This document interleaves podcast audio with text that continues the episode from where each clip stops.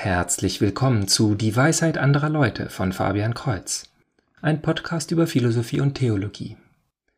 In Episode 126 geht es um unseren freien Willen.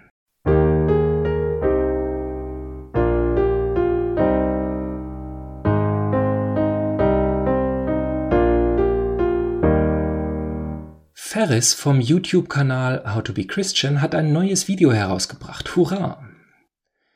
Diesmal geht er aber nur durch einige Argumente, die ein Atheist namens Hemmant in einem Video zusammengefasst hat, warum man nicht an Gott glauben sollte. Das erste dieser Argumente ist, dass Gott ja allwissend ist. Und wenn Gott jetzt schon weiß, was ich morgen mache, dann hätte ich ja keinen freien Willen. Dies ist natürlich Unsinn. Ferris demonstriert dies mit dem theoretischen Beispiel einer Zeitmaschine. Wenn er morgen sehen würde, was Hemand im Laufe des Tages tut und dann mit der Zeitmaschine ins Heute zurückkommt, dann hat er das Wissen über Hemands morgige Aktion in seinem Kopf. Und wie soll es nun sein, dass dieses Wissen in Ferres Kopf Einfluss darauf hat, ob Hemands Aktion frei oder unfrei sind?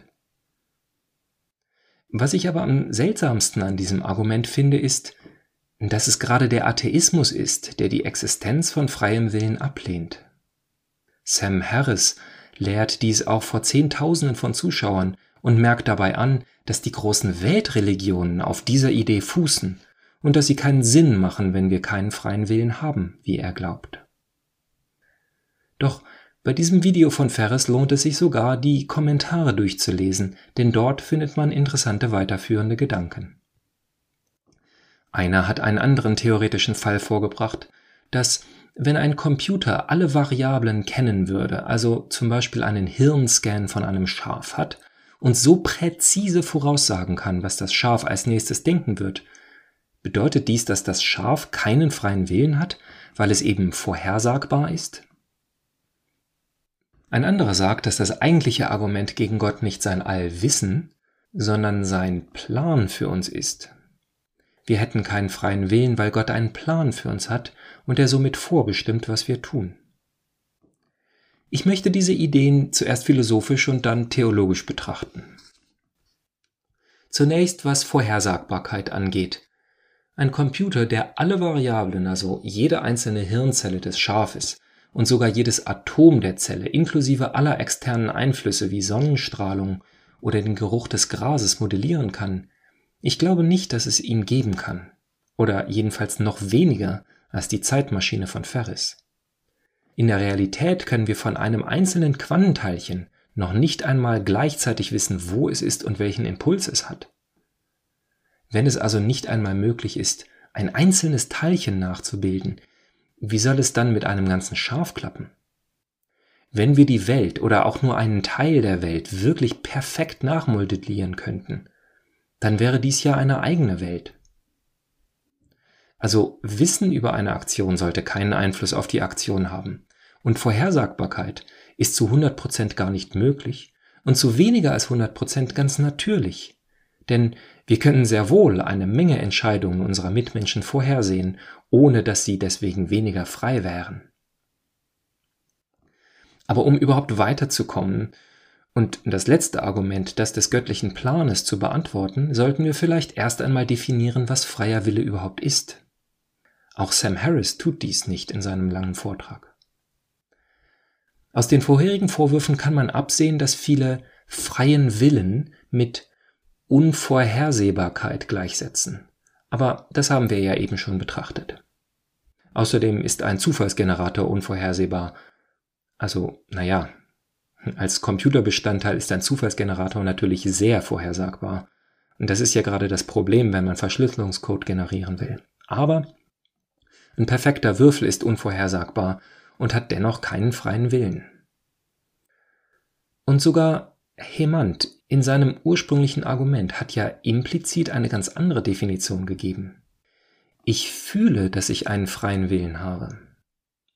Diese Definition ist die üblichste, aber sie ist schwer in logische Argumente einzubauen, da es eine Annahme ist, die nicht bewiesen werden kann.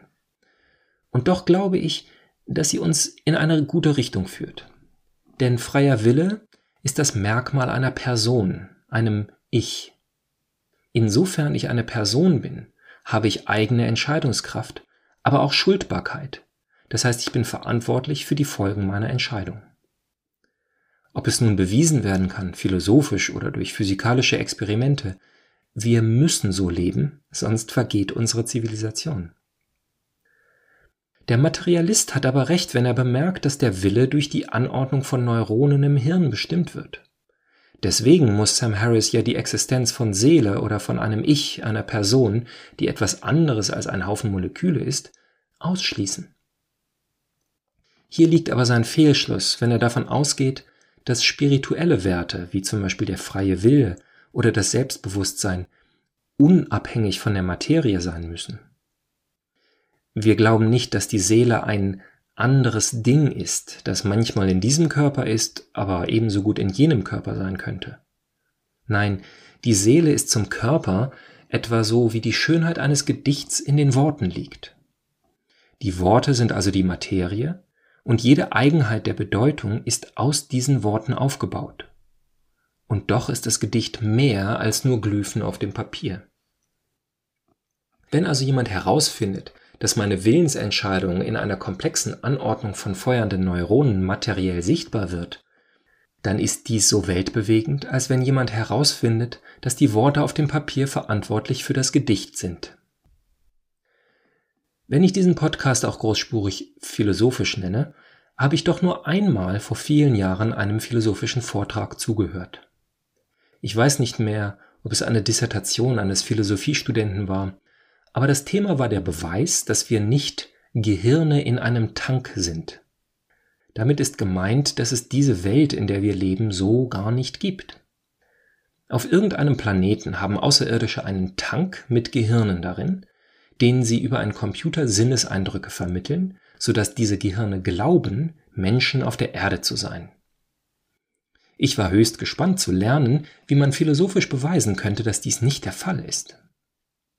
Als kleinen Exkurs möchte ich anmerken, dass der Film Die Matrix etwas ganz anderes darstellt. Als Science Fiction kann dieser Film über alle praktischen Probleme einfach hinweggehen. Außerdem sind echte Menschen im Tank, die man aufwecken kann und die dann in der realen Welt so leben können wie vorher oder parallel in der perfekt nachmodellierten Computerwelt. Doch ein Gehirn im Tank kann man nicht aufwecken. Es ist unfähig, als Außerirdischer in dieser äußeren Welt zu leben, da es Sinneseindrücke nur vom Computer bekommen kann und keine eigenen Sinnesorgane für diese andere Welt hat. Zunächst sprach der Philosoph von Eulen, die wir hier mit unseren Sinnen sehen. Dann über außerirdische Eulen, die in der Welt der Tankwärter leben. Dies sind verschiedene Dinge. Die Tankeulen, die wir kennen, sind bestenfalls ein Computermodell und definitiv nicht das gleiche wie die sozusagen realen außerirdischen Eulen. Ebenso, sagt er, ist unser Konzept von einem Gehirn oder einem Tank etwas ganz anderes als reale Gehirne und reale Tanks. Und so kam er zu dem Schluss, dass, selbst wenn es diese Außerirdischen gibt, wir gar keinen Begriff von ihrer Welt haben können und gar nicht wissen, was echte Gehirne und echte Tanks sind. Wenn jemand fragt, sind wir Gehirne in einem Tank, dann kann er mit diesen Worten nur die modellierten Dinge meinen, und die sind wir definitiv nicht. Ich war etwas enttäuscht. Alles, was er bewiesen hat, ist, dass wir die eigentliche Sorge gar nicht formulieren können oder auch nur denken können. Aber inzwischen habe ich eingesehen, dass dies doch etwas Tiefes bedeutet. Um dies zu zeigen, will ich als weiteres Beispiel Dobby nehmen. Dobby ist, wie einige wissen werden, ein freier Elf. Er starb als freier Elf und dies steht auf seinem Grabstein. Ich spreche hier natürlich von dem Hauself der Familie Malfoy in der fiktiven Welt von Harry Potter. Harry trickst Lucius aus, dem Elf eine alte Socke zu schenken, und nach einem Gesetz bedeutet dies, dass Dobby nun frei ist. Bis dahin war er ein Sklave der Familie Malfoy. Nun frage ich, ist Dobby wirklich frei? Aber na klar, er ist so frei, wie er sein kann. In seiner Welt bedeutet dies, dass er zuvor alles tun musste, was Lucius von ihm verlangt hat, und zum Ende hin konnte er seine eigenen Entscheidungen treffen und sogar sein Leben für seine Freunde opfern. Ich nehme an, dass es andere Hauselfen gibt, die nicht frei sind, die also weiterhin den Willen ihrer Besitzer tun müssen. Die Aussage Dobby ist ein freier Elf ist also völlig wahr, auch wenn Dobbys Freiheit etwas ganz anderes ist als meine Freiheit. Er kann gar nicht so frei sein wie ich, weil ich ihm transzendent bin.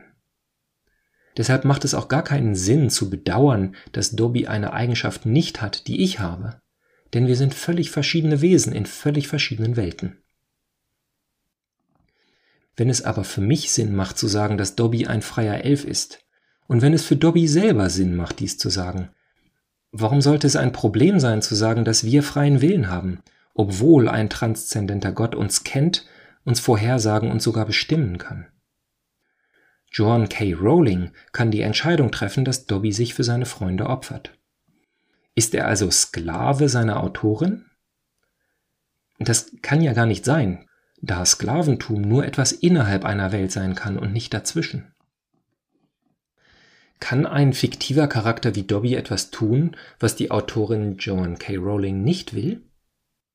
Nun, offensichtlich tut Voldemort eine Menge Dinge, die Frau Rowling nicht für richtig hält.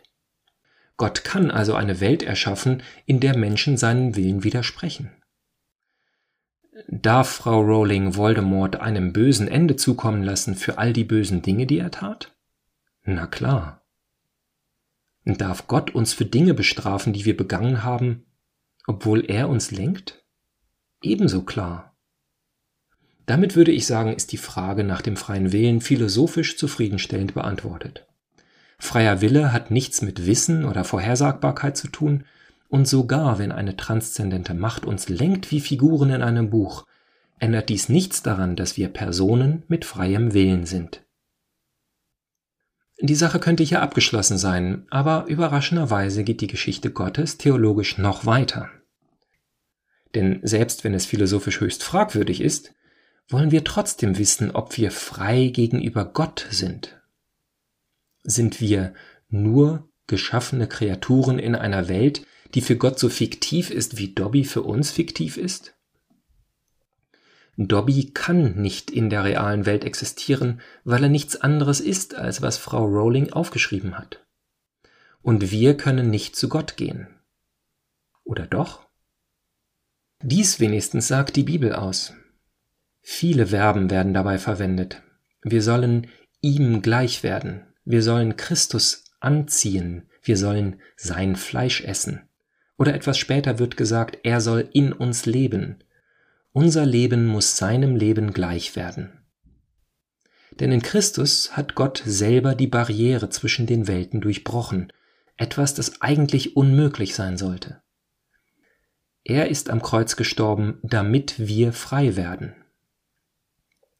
Die Metapher des Schriftstellers bricht hier zusammen, da kein Schriftsteller seinen Charakteren einen unabhängigen Willen geben kann. Allerdings kann auch kein Schriftsteller einen Charakter aus dem Werk in seine eigene Welt herausholen oder selber einer werden. Gott besagt, dass er beides kann und tut. Und hier kommen wir endlich zum Kern der Sache, der echten Definition von freiem Willen. Denn was wir uns bisher als freien Willen vorgestellt haben, war ja sozusagen tankfreier Wille und so frei wie Dobby frei ist.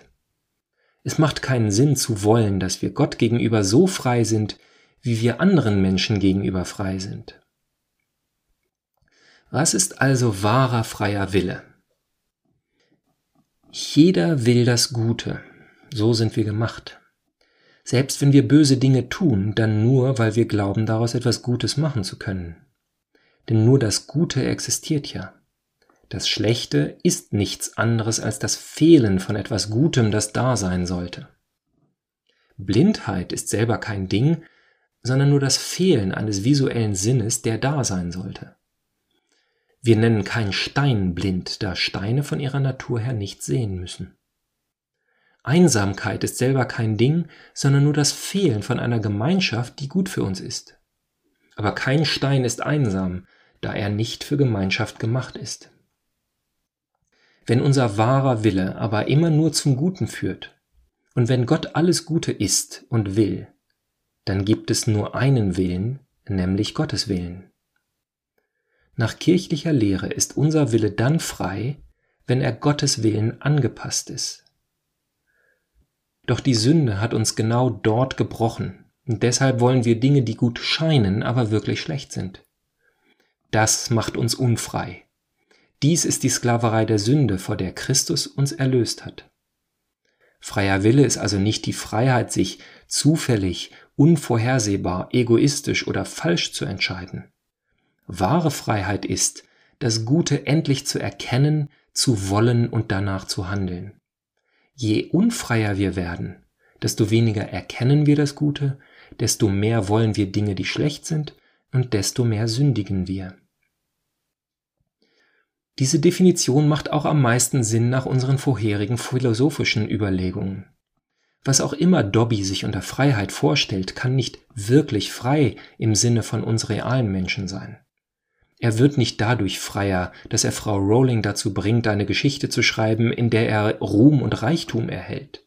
Hinterher ist er ebenso fiktiv wie vorher, ebenso fiktiv wie der Ruhm und der Reichtum. Er müsste ihren Willen tun, damit sein Wille frei wird. Ebenso müssen wir Gottes Willen haben, um wirklich frei zu sein. Im Katechismus steht das im dritten Teil, erster Abschnitt, erstes Kapitel, Artikel 3 aus dem ich zum Abschluss zitieren möchte. Gott hat den Menschen als vernunftbegabtes Wesen erschaffen und ihm die Würde einer Person verliehen, die aus eigenem Antrieb handelt und über ihre Handlungen Herr ist. Gott wollte nämlich den Menschen der Macht der eigenen Entscheidung überlassen. Sirach 15,14. So, dass er von sich aus seinem Schöpfer suche und frei zur vollen und seligen Vollendung gelange, indem er ihm anhängt. Solange sich die Freiheit nicht endgültig an Gott, ihr höchstes Gut, gebunden hat, liegt in ihr die Möglichkeit, zwischen Gut und Böse zu wählen, also entweder an Vollkommenheit zu wachsen oder zu versagen und zu sündigen. Die Freiheit kennzeichnet die im eigentlichen Sinne menschlichen Handlungen. Sie zieht Lob oder Tadel, Verdienst oder Schuld nach sich. Je mehr man das Gute tut, desto freier wird man. Wahre Freiheit gibt es nur im Dienst des Guten und der Gerechtigkeit. Die Entscheidung zum Ungehorsam und zum Bösen ist ein Missbrauch der Freiheit und macht zum Sklaven der Sünde. Zitat Ende. Also bis zum nächsten Mal, Gottes Segen.